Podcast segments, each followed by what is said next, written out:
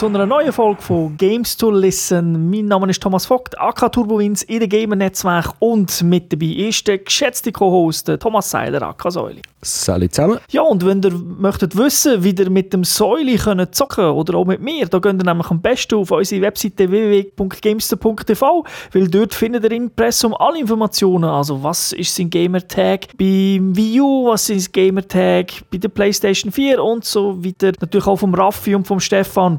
Plus findet ihr dort alle Links zur, ähm, ja, zu, zum Podcast, wo ihr jetzt hört. Den habt ihr dann natürlich schon. Aber vielleicht habt ihr äh, noch keinen Link zur Fernsehsendung. Gamester spielt. Könnt ihr das dort äh, auch abonnieren, egal mit welchem Client das ihr kommt. Ob ihr das jetzt im iTunes macht, ob ihr das über YouTube subscriben. Alles steht dort. Plus natürlich eben das Archiv selber ist auch vor Ort. Ihr könnt alles auf der Webseite anschauen und anhören. Und ab und zu gibt es auch noch News. Zwar nicht unbedingt News, was ist das neueste heißeste Spiel, sondern eher, was gibt es Neues, Geiles in der Schweiz, aber auch dort äh, eher äh, temporäre oder beziehungsweise äh, so kurzfristige Sachen, die wir dort äh, hinschreiben. Es ist, unsere Seite ist mehr für uns, eben unser Content und so weiter. Wenn ihr News möchtet haben, könnt ihr auf games.ch gehen. Dort könnt ihr natürlich einen ganzen Haufen News lesen und auch oft Reviews zum, ja, zum Spiel, die wir besprechen. Ich glaube aber, das heutige Spiel, das wir in der Gamers Launch werden anschauen, gibt es dort nicht.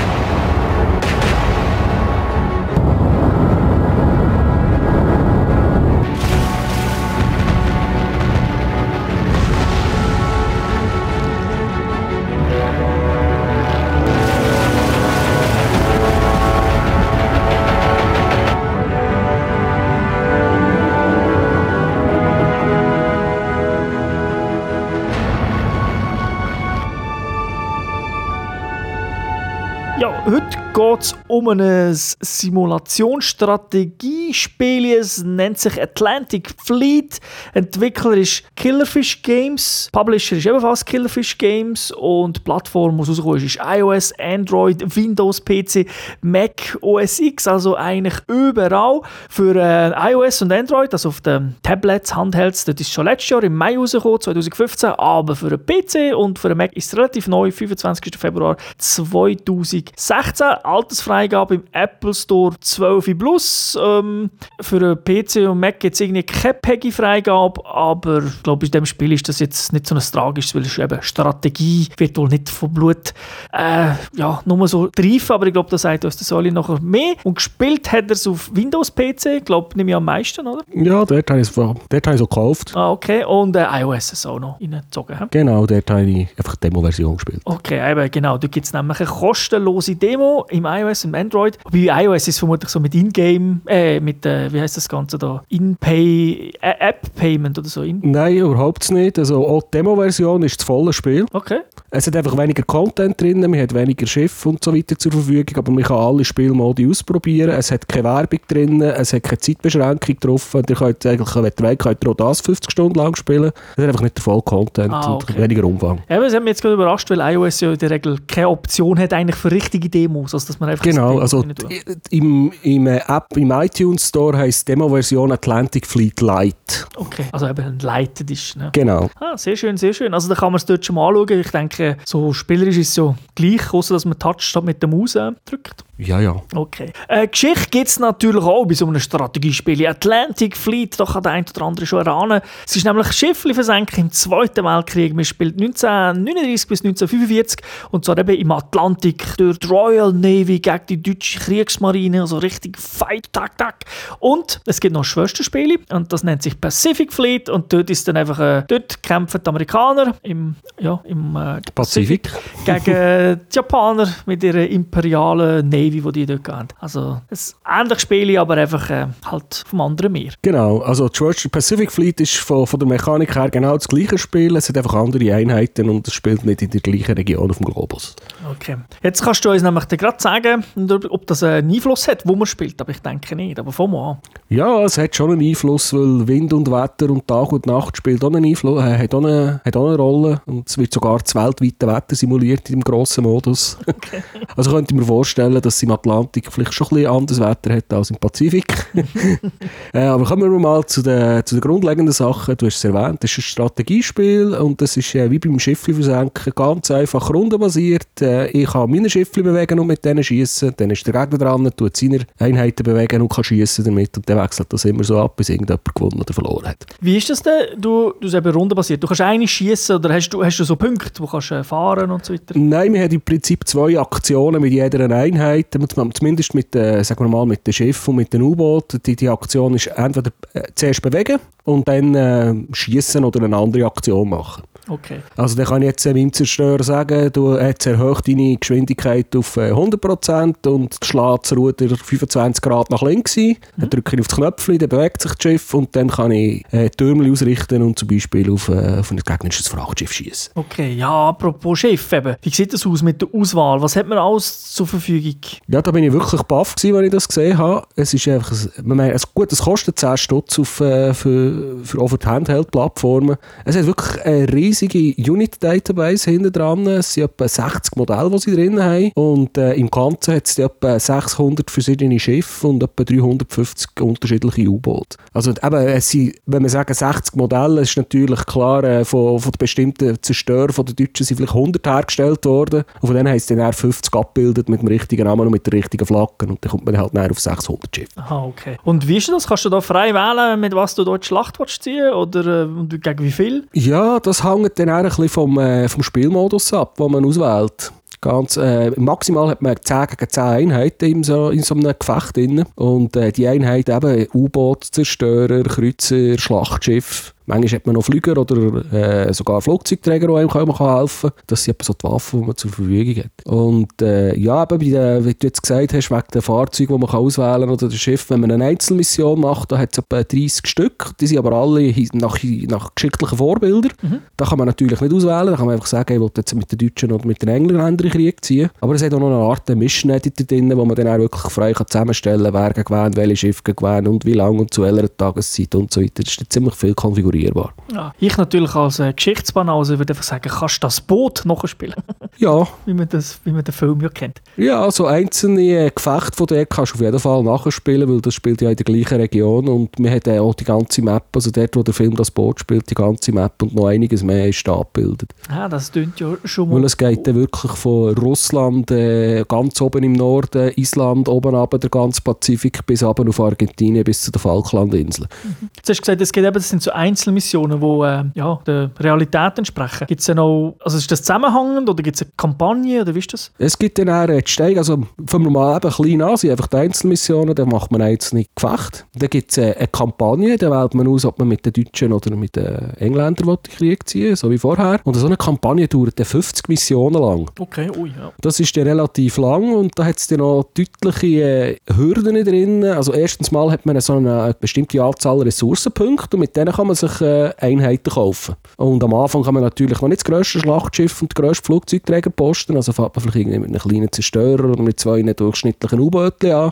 Dann geht man ins erste Gefecht. Äh, wenn man das schafft, gibt es äh, Ressourcenpunkte, bekommt man mehr Punkte und dann kann man sich dann neue Einheiten kaufen. Ah, okay. Und so muss man sich dann äh, die eigene Flotte durch die 50 Missionen durchmanagen. Die werden immer schwieriger. Sie äh, so halbwegs random, also es kommt nicht immer in der ersten Mission der gleiche Gegner und in der zweiten Mission wieder der gleiche Gegner. Und wenn man natürlich ein eigenes äh, Schiff oder eine eigene Einheit, wenn die versenkt wird, dann ist sie versenkt und dann muss man schauen, dass man genug Ressourcen hat, um, um, um neue zu kaufen. Also ist das fast schon permanent oder gibt es ja gleich Continue, wenn jetzt würdest verlieren dass so Ja, wenn ich eine Schlacht verliere und alle meine Schiffe sind versenkt worden, dann kann ich weitermachen. Wenn ich noch genug Ressourcen habe, um wieder äh, zwei, drei U-Boote zu zerstören und einen Kreuzer zu kaufen, dann kann ich die nächste Mission ziehen. Aber gibt's wenn ich aber keine Ressourcenpunkte mehr habe, dann ist fertig, dann habe ich verloren. Es gibt aber kein Save, wo du machen kannst? Nein. Okay, also dann kannst du nicht vorher speichern, bevor du in die Mission gehst? Nein, du kannst nicht speichern und den Save-Gott gibt es da nicht, dass man speichern, ausprobieren und dann wieder neu laden. Also das ist, das ist Permadeath in dem Sinn. Okay, also da haben wir jetzt äh, realistische, der Geschichte nachempfundene Einzelmissionen, etwa 30 Stück, 50 äh, Missionen kampagnenmässig. Also zwei Kampagnen, also sind es eigentlich 100. Ah, gibt es eben, gibt's noch, du sagst, ah ja genau, wenn natürlich entweder äh,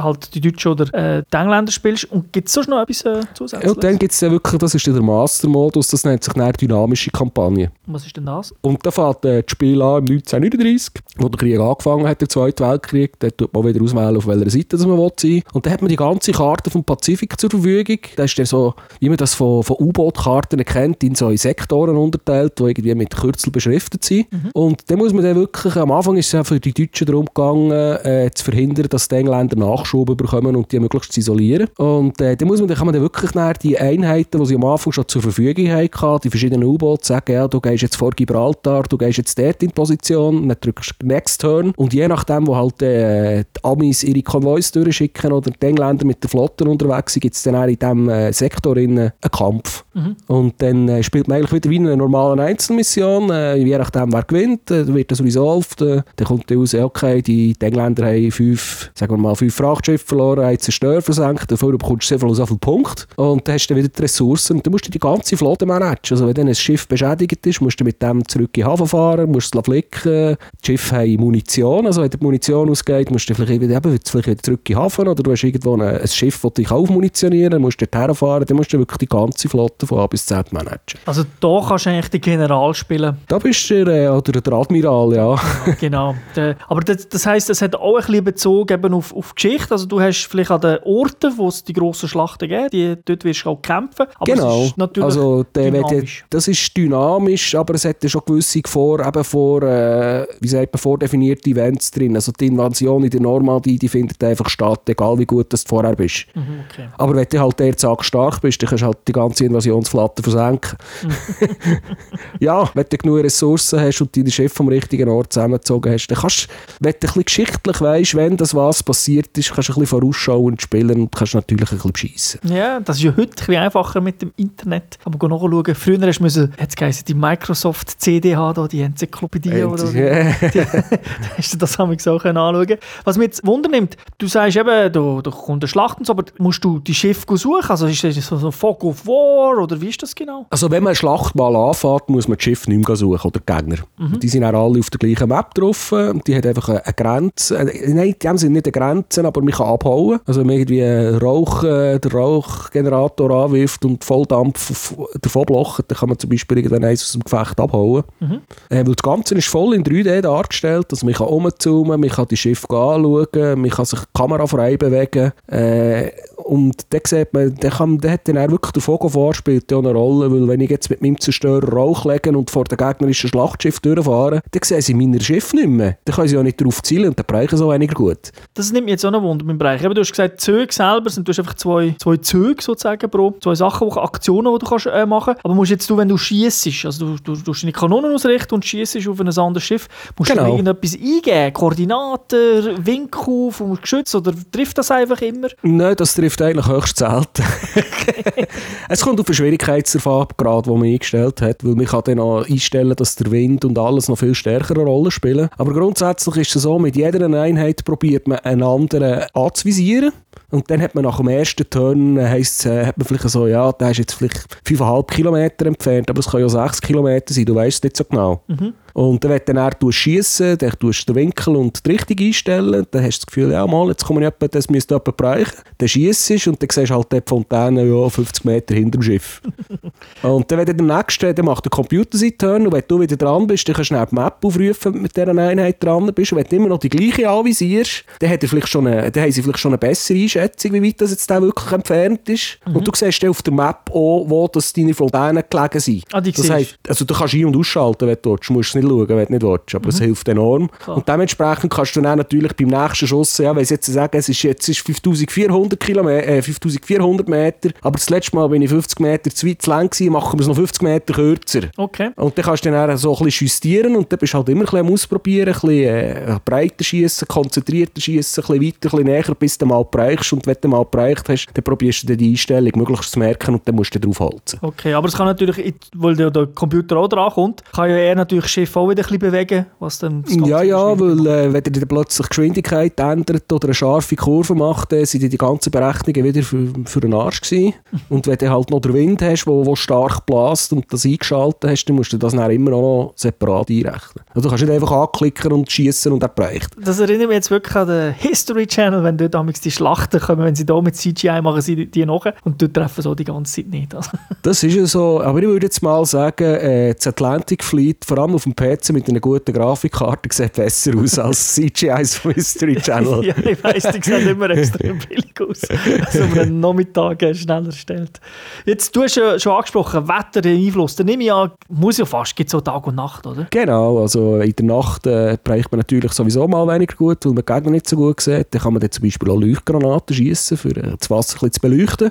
Und dann hat man automatisch ein bisschen eine bessere Trefferwahrscheinlichkeit. Also auf gut Deutsch, dein Schiff kann dann, oder die Crew kann besser einschätzen, wie, wie weit das der Gegner fort ist oder wann er sich herbewegt und wo die Schüsse wird, werden landen. Mhm. Also das gibt der Crew, gibt dir amigs eine Abschätzung. Also du musst nicht komplett selber schätzen, wo sind das 5 Kilometer. Nein, nein, das wird dann schon eingeblendet und du kannst so auf dem, du kannst auf der Map mit dem Raster von, von Hand, also mit dem, mit dem Lineal am Bildschirm versuchen abzumessen, aber du bekommst dann eine Einschätzung und äh, vor allem wenn die grossen also Kampagnen spielt oder sogar die dynamische Kampagne, die Crews werden, auch, also die äh, Besatzungen werden auch besser mit der Zeit, die haben also noch ein Ranking-System drin Ah, okay, also und dann äh, haben sie die automatisch, wenn du einen Stern hast, sprechen sie halt besser äh, von Anfang an oder können es besser machen, als wenn du keinen Stern hast. Aber Crew, bleibt das, du kannst dich nicht verteilen. Kannst nicht sagen, Nein, gut, nein, das ist gut. nicht wie ein, äh, wie ein, wie, wie ein World of Tanks oder so etwas Crew. Also das Schiff hat einfach, äh, hat einfach äh, einen Experience-Wert und dementsprechend geht dann alles ein bisschen besser. Sie können ein bisschen schneller reparieren, sie reagieren besser, sie können besser schießen und so weiter. Dann kommen sie Ruf über und der Gegner zittert dann vor Angst, wenn sie ihn sehen. Genau. Äh, Jetzt, ähm, wa- was mich noch wundernimmt, du bist ja einer, der sich meistens ein bisschen stört, wenn, ja, wenn Spiele nicht, also wenn es äh, ein Zeitlimit gibt. Wie ist es da? Ist zwar du hast gesagt, rundenbasierend, aber es gibt ja gleich Spiele, die ein Zeitlimit haben. Äh, hier gibt es keins. Ah, okay. Also da kann man nach, wenn man dran ist, kann man nach Herzenslust rumschauen, was man man machen die Map studieren, die gegnerischen Schiffsmodelle bestaunen, was auch immer. Da hat man also kein Zeitlimit. Okay. Und wie ist es so, eben, äh, ja, Schiffe sind ja, sind ja grosse, sind ja wie Tanks, oder? Die können nicht einfach wie ein Auto schnell, ah, links ausweichen, rechts ausweichen. Wie ist das da ähm, umgesetzt? Ja, also die Physik spielt schon eine rechte Rolle. Also wenn man mit einem Schlachtschiff mit 30 Knoten daherkommt und das Gefühl hat, im nächsten Turn will ich anhalten, geht das einfach nicht. das Schiff hat schlicht keine Bremsen. ja, genau. Dann kann man dann vielleicht in den Rückwärtsgang schalten und dann fährt sich dann langsam, langsam auf Waffenbremsen und vier Turns später steht dann vielleicht der Kahn erst. Und das Gleiche ist natürlich auch, wenn man eben Kurven will machen oder Manöver will machen mit gewissen Schiffen. Äh, auch wenn man das Ruder auf 35 Grad einschlägt, passiert halt nicht so viel und bei einem kleinen Zerstörer, der wendig ist, der macht halt äh, in einem Turn, wenn man das Ruder so stark einschlägt, dreht sich dann vielleicht gerade um 180 Grad. Denn ich als alter Ports of Call Spieler, der ganz Haufen Schiffs versenkt hat, beim, äh, wo ich wollte in den Hafen einfahren äh, Wie ist das denn da, wenn du gesagt hast, eben, manchmal musst du zurück, musst du da richtig aufpassen oder dort ist es dann vereinfacht? Ja, also in Hafen musst du hier nicht reinfahren und ich habe auf einer Map auch noch keine Hindernisse wie Klippen oder so gesehen. Aber äh, die ganzen Modelle und auch das Schadensmodell ist also physikbasiert. Das läuft nicht einfach mit einem Hitpoint-Balken. Also man kann nicht, wenn ich jetzt mit einem kleinen Zerstörer komme, mit irgendeiner ganz mini-mini, mit einer Pistole, hätte ich gleich gesagt, zu einem Schlachtschiff mit, äh, mit einem Meter Panzerung, dann kann ich lang drauf schießen und das passiert einfach genau gar nichts. also dann muss ich nicht 100 Mal drauf schießen und dann mit 100 Mal einen Hitpoint fortnehmen, habe ich ihn gekillt, dann kann ich 200 Mal drauf schießen und es wird nie etwas passieren. Was heisst das jetzt, wenn, wenn jetzt äh, Leute, die nicht so bewandert sind jetzt mit dem Ganzen, mit dem Schiff vielleicht im Detail, sie, sie haben aber Interesse an so einem Spiel, wird dann da aber auch ein bisschen Hintergrundinformation geliefert, eben, dass man weiss, mit dem äh, Schlachter solltest du vielleicht nicht gegen den antreten oder so. Ja, es hat schon Tutorials und es hat Hilfe drinnen und da steht zum Beispiel auch, welches Schiff das Panzer zieht und welcher nicht und äh, man, man hat meistens panzerbrechende und explosive Munition dabei auf diesen Schiffen, also da wird einem schon gesagt, welche Munition das man soll brauchen, aber dass man jetzt mit einem Torpedoboot nicht, äh, nicht Hindenburg geht angreifen, das sagen sie einem nicht, da gehen sie einfach davon aus, dass du nicht so wahnsinnig bist. Okay. aber es hat Hilfe drin, das ist ja schon mal... Ja, ja, es wird eigentlich relativ viel erklärt und eben auch das mit dem Physikmodell. Also eben so ein Schiff, jedes Schiff hat ja auch einzelne Bauteile, die separat kaputt gehen wie irgendwie der Ausguck oder der Radar oder einzelne Türme oder die Ruderanlage. Oder kann man auch den Maschinenraum kaputt schießen, dann können sie kein Wasser mehr pumpen und dann schießen sie auf die Seite ein Loch äh, in den Rumpf hinein und dann fährt es sich dann langsam auf an zu tilten, dann bekommt es den Schräglage und sauft ab. Also solche Sachen funktionieren also. Das ist gut. Jetzt, du hast äh, auch erwähnt, dass es verschiedene Schwierigkeitsgrade gibt, ganz am Anfang. Jetzt ist für mich die Frage, was, was heisst das? Agiert der Computer wirklich cleverer oder ist er, trifft er einfach dafür mit jedem Schuss? Ja, nein, es hat mehr damit zu tun, ob man zum Beispiel, äh, wie stark das jetzt der Windeneffekt hat oder ob in der Kampagne der, äh, der Computer darf äh, Schiffe, die versenkt sind, respawnen und sie neu kaufen. Mhm, okay. Oder äh, einfach ein Hard Also äh, es hat mehr, ja, mal sind Bereiche noch ein bisschen besser, wenn man es auf schwieriger einstellt. Also das kann man schon einstellen. Okay, aber es ist nicht so, dass es einfach, dass es frustig ist, dass er einfach, er trifft mit jedem Schuss das erste Mal perfekt. Nein, das kann schon, schon in einer normalen Mission mit normalem Schwierigkeitsgrad frustig sein, wenn du fünfmal Baller ist und schießt immer daneben und er macht die erste Salve und schießt gerade das Munitionslager kaputt. Ja, dann ist Und dann explodiert der Kahn und du hast verloren und das regt auf.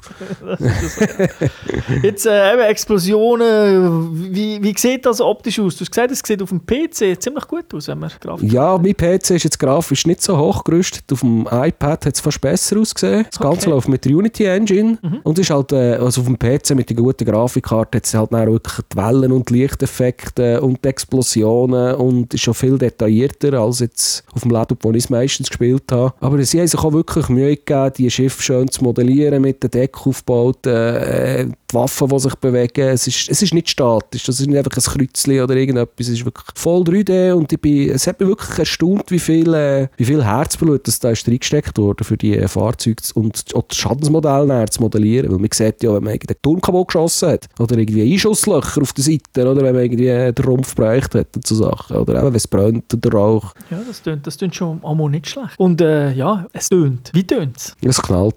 Es knallt. Ja, also der Sound ist mir jetzt, es ist irgendwie so ein bisschen orchestrale Hintergrundmusik, wo man nicht viel gesagt hat und während dem Kampf, äh, dann hört man halt wie Geschütze schießen, wie Granaten fliegen, wie das Wasser plätschert oder wie beim Abtauchen, wie es ein bisschen gurgelt mit dem U-Boot und so Sachen. Es sind einfach mehr äh, Soundeffekte als Musik. Ja, aber ich glaube, das längt ja auch, weil was willst du, äh, ja, willst du jetzt so hohe Musik haben? Ist Nein, also ich habe, wenn ich Musik wollte, habe ich dann äh, Spotify oder etwas anderes im Hintergrund laufen. Weil das Spiel könnte man komplett ohne Ton spielen. Also, ausser, Ja. Das gibt halt eine gewisse Befriedigung, wenn man mit den grossen Kanonen irgendeinen so einen richtigen schönen Treffer landet und dann kästelt es richtig. Da kann ich natürlich noch eins sagen, es ist das ideale Spiel zum Podcast hören nebenbei. Ja, es ist kein Arcade-Spiel. Es braucht aber schon noch recht viel Konzentration. Also ich habe es auch schon probiert mit Hockey-Matchen und zwischen nebendurch. Und ich habe mich dann doch immer recht müssen konzentrieren, weil wenn du im falschen Moment das falsche Manöver machst, äh, dann zeigst du halt vielleicht dem Gegner irgendwie die, deine Rückseite oder was auch immer. Und wenn du dort bereicht hast, du halt gerade das Schiff verloren. Also muss man, man muss schon ein bisschen aufpassen, wie, vor allem wie man sich dann positioniert auf dem Schlachtfeld und mit welchen Einheiten man woher fährt. Okay. Aber vielleicht wer geübt ist oder einen seichten Podcast will hören dann geht das vielleicht schon, ja. Weil der Computer wendet dann schon auch Taktiken an, die man aus dem Zweiten Weltkrieg kennt. Also ein U-Boot an der Wasseroberfläche, der trägt den Zerstörer, gibt Vollgas und kommt auf dich zu und probiert dich einfach zu rammen. Äh, das kann dann relativ schnell gehen.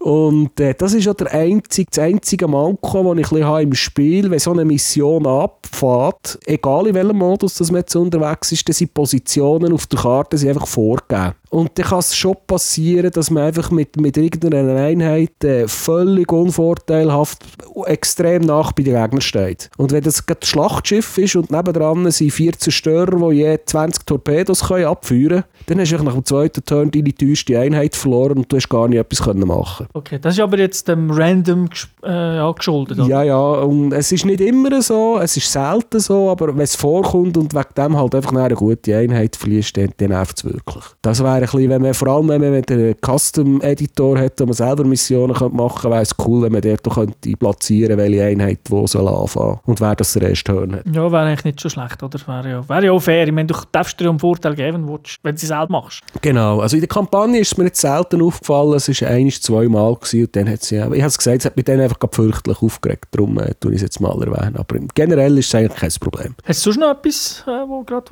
erwähnen Nein, eigentlich habe ich schon relativ viel gelaufen. Gelabert über das Spiel. Ich kann es empfehlen für alle, die sich für den Zweiten Weltkrieg empfehlen, äh, empfehlen interessieren. Ähm, weil es hat halt auch noch coole Unit-Database, wo die Einheiten ein bisschen erklärt werden und die Waffen drin sind. Es ist definitiv kein Arcade-Spiel, wo man einfach schnell ein bisschen Flappy Bird zwei, drei Minuten geht spielen Weil es braucht schon ein bisschen Einarbeitungszeit, bis man die Controls kennt, bis man weiss, welche Anzeige was bedeutet und was man damit am gescheitsten anfängt. Dafür äh, macht es dann auch, wenn man das mal ein bisschen intus hat, so eine Mission geht ja vielleicht 5, vielleicht mal 15 Minuten, dann ist es dann wieder relativ kurzweilig. Dann kann man es dann auch wieder zwischendurch spielen. Okay. Gut, du weißt nicht, wie, viel, wie krass die Leute Flappy Bird spielen. Da gibt es Leute, die sind genauso verbissen wie bei Strategiespielen. Ja, ja, klar. Von Stunden.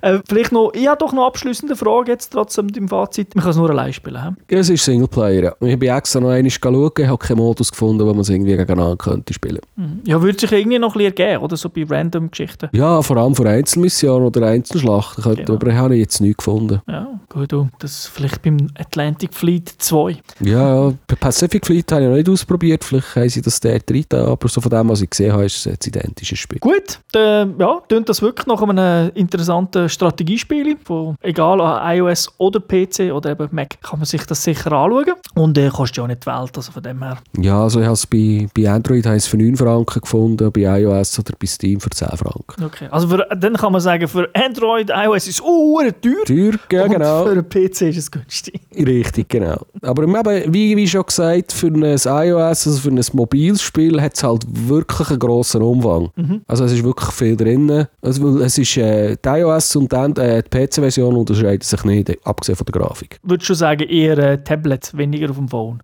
Ja, ein grösserer Bildschirm hilft auf jeden Fall. Ich, also ich habe es jetzt auf dem Phone abprobiert und müssen sagen, auf dem Tablet ist es schon einiges angenehmer. Okay, okay Säuli, danke dir für die Ausführungen. Bitte, gerne geschehen. Danke den Zuhörern und Zuhörerinnen wie immer fürs Zuhören. Ich hoffe, ihr habt auch Spass daran gehabt. Und ja, bis zum nächsten Mal. Schöne Zeit. Ciao zusammen. Tschüss zusammen.